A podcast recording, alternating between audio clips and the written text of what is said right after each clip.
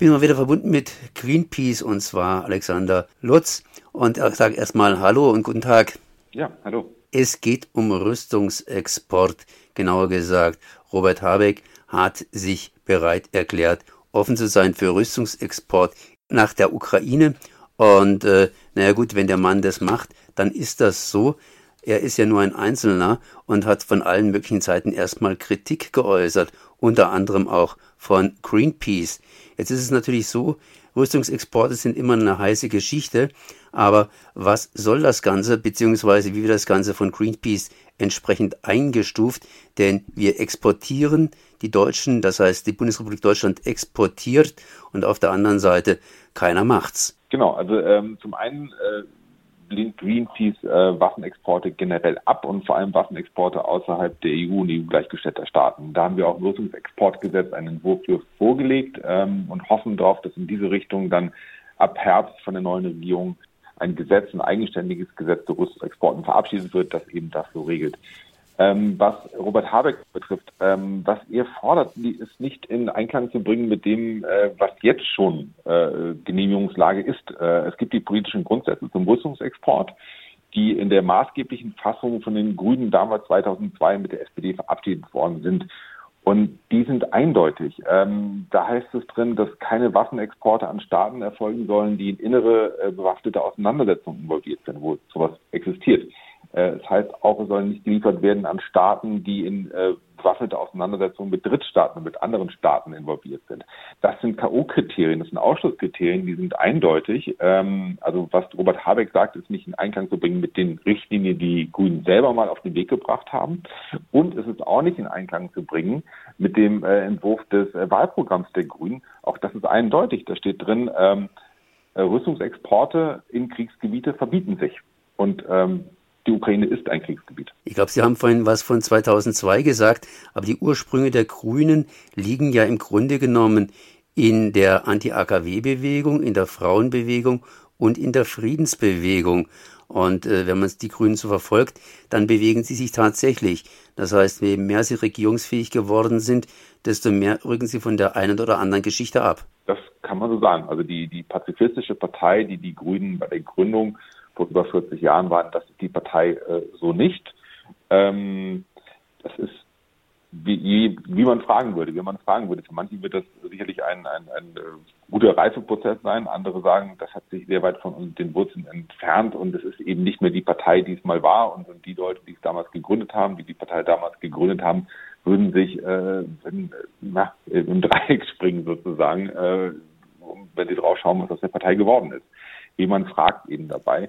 Äh, wichtig ist aber äh, zu sehen, wenn man die, die Habeck-Äußerungen jetzt nimmt, ähm, da muss man die Frage stellen, was ist jetzt die, die Richtung der Partei eigentlich? Gilt das, was der Parteivorsitzende äh, auf, seinem, auf seiner Auslandsreise in Kiew sagt, oder gilt das Wahlprogramm?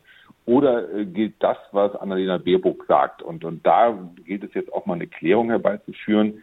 Äh, die Debatte um Robert Habeck und seine Äußerung ist jetzt zwei Tage alt. Da wird es auch mal Zeit, dass die Parteivorsitzende und Kanzlerkandidatin dieser Partei sich auch positioniert und, und sagt, was sie äh, vorhat mit den Grünen und was sie vorhat, wenn sie denn Kanzlerin wäre. Mit anderen Worten, ein gewisser Versuchsballon und mal schauen, wohin der Wind das Ganze trägt. Das kann sein, dass das äh, würde ich sagen, das ist äh, ein Stück weit Spekulation, warum Robert Habeck ähm, sich jetzt so geäußert hat. Der ist mir bislang nicht aufgefallen als, als Außenpolitiker.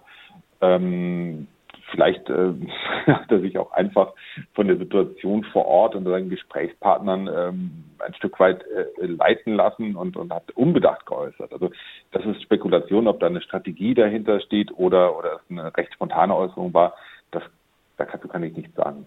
Jetzt äh, wird ja unterschieden, es wird unterschieden zwischen, ja, zwischen Offensivwaffen und Defensivwaffen, wobei ich da den grundsätzlichen Unterschied eigentlich nicht so richtig sehe, weil Defensivwaffen bereiten ja im Grunde genommen die Offensivwaffen vor und wie heißt es so schön, Angriff ist die beste Verteidigung. Das heißt, es geht einfach um verschiedene Waffensysteme und hier hat Habeck eigentlich wohl gesagt, wir wollen oder sollten denen, das heißt der Ukraine, Defensivwaffen liefern. Was soll denn da überhaupt geliefert werden? Ähm, ich, ich gebe Ihnen auf jeden Fall recht, dass die Unterscheidung zwischen Defensiv- und Offensivwaffen nicht zielführend ist. Äh, in einem Krieg gibt es Offensive und Defensive. An einem Frontabschnitt wird angegriffen, am anderen muss deswegen verteidigt werden.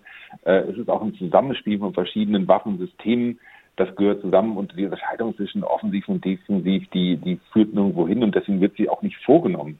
Ähm, wir haben ja in, in, in Deutschland die äh, Kriegswaffenliste und wir haben die Liste für sonstige Rüstungsgüter und da steht weder offensiv noch defensiv als Begriff drin.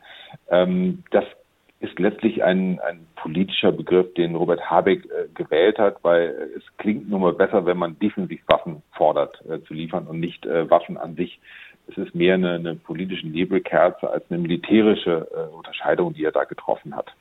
Die Grünen sind eine Partei, die haben gute Chancen, hier die Regierungspartei zu stellen.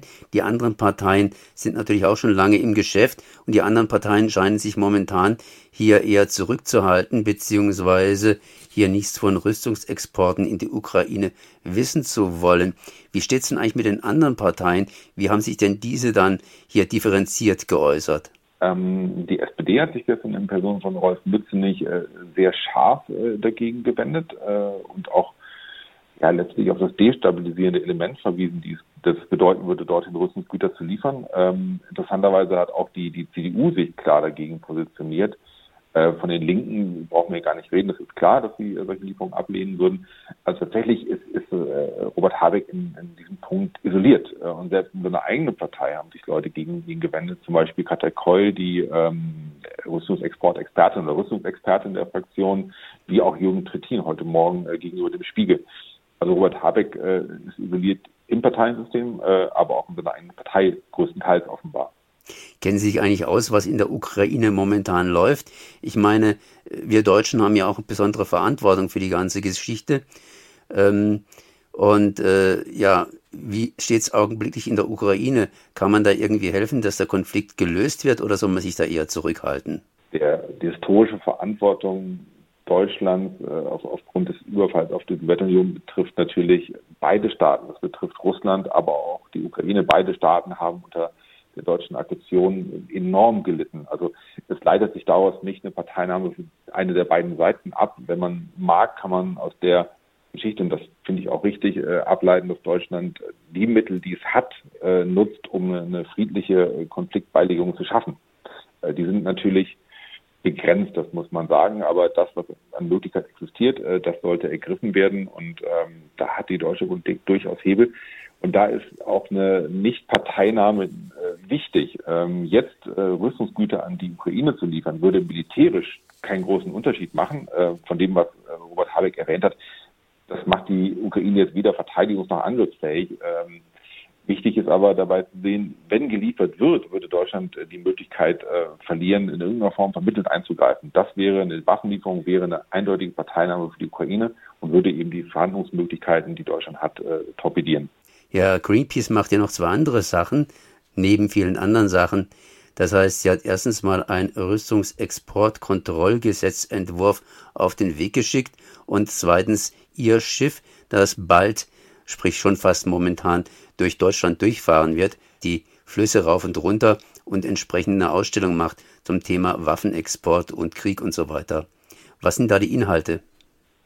Genau, das, das Rüstungsexportkontrollgesetz, das wir äh, letztes Jahr ähm, vorgelegt haben und dann zur Diskussion mit der Zivilgesellschaft und der Politik gestellt haben, da haben wir jetzt eine äh, finale Version gefunden in diesem Jahr und ähm, sind jetzt noch in der weiteren Runde wieder mit der Politik im Gespräch, damit möglichst viel von diesem Gesetz, wir würden natürlich bevorzugen, wenn es dann eins zu eins umgesetzt werden würde, aber möglichst viel von diesem Gesetz sollte dann nach der Bundestagswahl umgesetzt werden.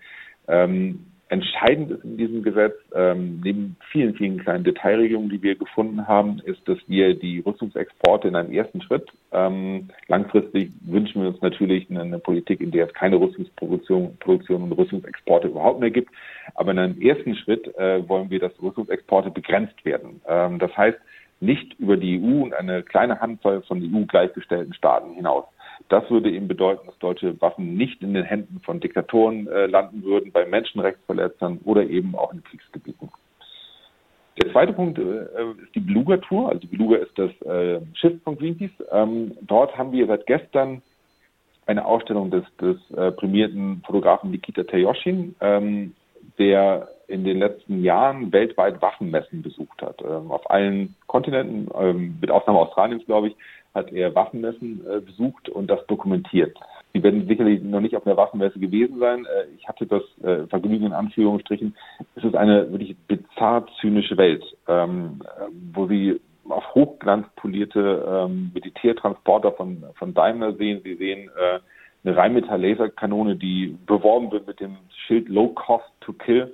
Das ist die Welt von äh, Waffenmessen. Äh, sind wir noch Häppchen gereicht und stehen mit dem Cappuccino da rum neben einem Panzer und diskutieren äh, sozusagen, was er kann und äh, wen er gerne kaufen würde. Das ist die Welt von Waffenmessen und Nikita Tayoshin hat äh, das porträtiert äh, und dokumentiert. Und Greenpeace zeigt äh, auf der Beluga oder beziehungsweise am Hafen, je nach äh, Pandemielage, ähm, die Bilder von Nikita.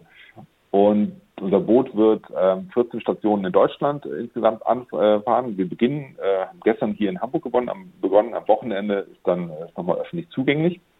Und dann wird es äh, durch Deutschland reisen, unter anderem ähm, Kiel und Bremen, Dortmund ist dabei, Entschuldigung, Dortmund nicht, ähm, Köln ist dabei, äh, Frankfurt, Würzburg, also einmal rum praktisch.